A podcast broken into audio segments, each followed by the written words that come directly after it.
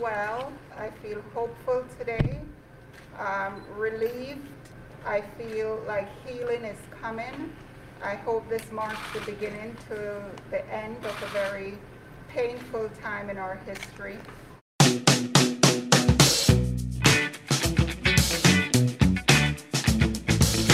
Soy Carolina de Lisa y estás escuchando Sustancia, un podcast para sobreponerse al ruido y entender lo que importa.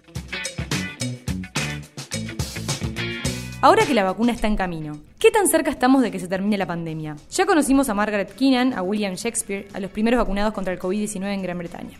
Conocimos a Sandra Lindsay, la enfermera de Nueva York que se sintió aliviada después del pinchazo, y otros tantos que ya empezaron a recibir las primeras dosis de la vacuna Sputnik 5.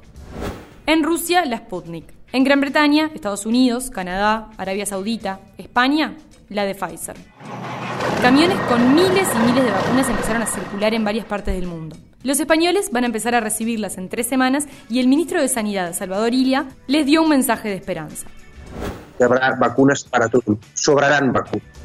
Lo primero que uno piensa cuando escucha estas noticias es, bien, toda esta locura está llegando a su fin. Sin embargo, el virus no se va a ir tan rápido como llegó. Desde hace prácticamente un año, cuando se detectaron los primeros brotes en Wuhan, más de 40 laboratorios de todo el mundo empezaron a estudiar la posibilidad de una vacuna y ahora, en tiempo récord, seis laboratorios están ultimando detalles para poder oficializar sus vacunas. Está la de Pfizer, la de Moderna, la de Oxford, la Sputnik, la Sinopharm y la de CanSino Biologics. Pero hay algo que tenés que saber. Incluso con las mejores vacunas, vamos a padecer la pandemia un tiempo más. With the latest positive news from vaccine trials, the light at the end of this long, dark tunnel is growing brighter. There is now real hope that vaccines, in combination with other tried and tested public health measures, will help to end the pandemic. Ese que habló fue Tedros Adhanom, el director general de la Organización Mundial de la Salud, que básicamente dice: Empieza a haber luz al final del túnel, pero la vacuna por sí sola no garantiza el final de la pandemia, sino que debe ser acompañada de otras herramientas.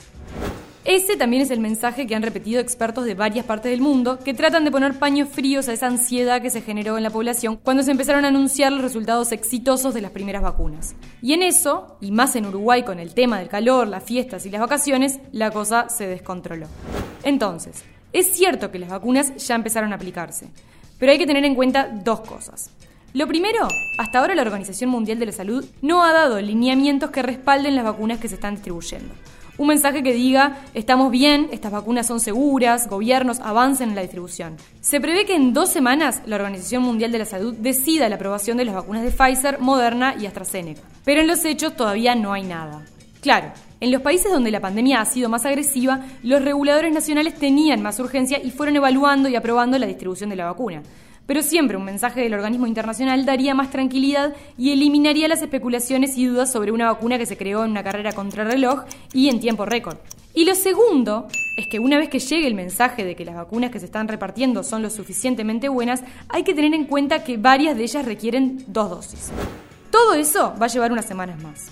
Las farmacéuticas ya están poniendo en marcha su fabricación para abastecer la demanda, pero abastecer la demanda implica prácticamente vacunar a todo el mundo, literal. Algo que en la primera etapa no va a pasar. Entonces dijimos, primer paso, aprobación internacional de la vacuna. Segundo paso, aprobación de organismos nacionales de la vacuna. ¿Qué pasa en Uruguay? El gobierno está en el mecanismo COVAX de la OMS que integran los países que comprarán alguna de las vacunas validadas a nivel internacional. Implica una inversión de 2 millones y medio de dólares que van a salir del fondo coronavirus y aseguran un millón y medio de dosis. Este es un mecanismo un poquito más lento que el que usan otros países que negocian directamente con las farmacéuticas, pero también es el que da más respaldo en cuanto a la eficacia de la vacuna. De todos modos, el país informó el fin de semana que el gobierno no descarta negociar por fuera del fondo si hay una vacuna que no está incluida allí y los expertos locales entienden que es el mejor camino. En ese caso, seguiría el camino que tomó Argentina, de negociar la vacuna directamente con los laboratorios. Argentina acordó para recibir la vacuna de Oxford y por eso el gobierno calcula que de aquí a un mes ya va a estar distribuyendo las dosis. Y entonces llega el tercer paso, la distribución. En el caso de Uruguay, que el plan es que la vacuna empiece a darse en el primero o segundo trimestre del año, el gobierno ya tiene armada la lista de prioridades. Entre esas 750.000 personas que van a recibir las dos dosis de la vacuna va a estar la población más vulnerable, los ancianos, los que tienen más factores de riesgo y los que están en la primera línea de batalla contra el COVID-19, el personal de la salud y de la educación. Después viene una segunda fase con otras 500.000 vacunas. La vacuna va a ser gratuita y voluntaria. Igual, una cosa es que se haya empezado a vacunar y otra es que se vacune a toda la población. Ahí los laboratorios van a tener que seguir trabajando a todo motor para fabricar dosis y acortar el tiempo de espera de los países compradores que van agotando las primeras tandas. ¿Y qué pasa después de que se masifique la vacunación? ¿La vacunación realmente asegura la muerte del COVID-19? Mm, no está claro. Todo está pasando de manera tan rápida que todavía no hay un dato definitivo sobre cuánto dura la inmunidad de quienes ya tuvieron la enfermedad. Los estudios que se hicieron en Uruguay marcan que la inmunidad dura más de seis meses pero cuánto más no se sabe. Y tampoco se sabe cuánto dura la inmunización de la vacuna, porque hay varias vacunas que están en proceso y tienen diferentes tecnologías. Una vez que la persona se da el primer pinchazo, recién a la semana o a los 10 días aproximadamente empieza a tener la inmunización. Pero la mayoría de las vacunas requieren un refuerzo, una segunda dosis, para que justamente sea más eficiente. A los 10 días de la segunda dosis, ahí sí se supone que la persona está completamente inmunizada. ¿Por cuánto tiempo? Mm, nadie puede responderlo por ahora.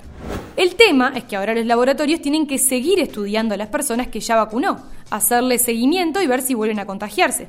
Y en caso de que suceda, cuánto tiempo pasó entre la vacuna y el siguiente contagio. Recién ahí se va a empezar a saber si es una vacuna que hay que reforzar todos los años, o si dura cinco años, o si es una única inmunización y dura toda la vida. Y, otra vez, depende de cada vacuna. Puede que algunas tengan más durabilidad que otras. Lo que es seguro es que mientras las vacunas estén en proceso de distribución, que se supone que va a ser en los primeros tres meses de 2021, el virus va a seguir entre nosotros. Va a seguir habiendo contagiados, cuarentenas, hisopados, el seguimiento del hilo epidemiológico y, por tanto, todas las medidas sanitarias que los gobiernos entienden que tienen que aplicarse para contener el contagio del virus.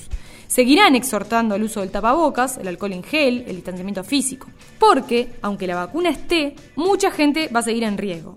Van a seguir muriendo personas y seguirá el cuidado de los recursos para que los CTI de los centros asistenciales no colapsen. Lo que dicen los expertos es que tener un alto porcentaje de inmunización a nivel mundial va a llevar mucho tiempo, quizá hasta un año, por lo que es seguro que durante 2021 todos vamos a tener que seguir en guardia. Por supuesto que entre lo que está pasando ahora y el final de la pandemia hay varios matices. Entre medio está el retorno de determinadas actividades que quedaron en suspenso o la apertura de fronteras bajo ciertos requisitos, especialmente en los países como Uruguay que todavía están cerrados a los extranjeros. El punto final final va a llegar el día que la OMS anuncie que ya no estamos en pandemia. Y para eso faltan bastante más que un par de meses. Sustancia es uno de los podcasts que ofrece El Observador. Podés escuchar este y otros episodios en tu plataforma preferida: Spotify, Google Podcast, Apple Podcast o TuneIn. Suscríbete al Observador Member para ser parte de nuestra comunidad, acceder sin límites y apoyar contenidos de calidad.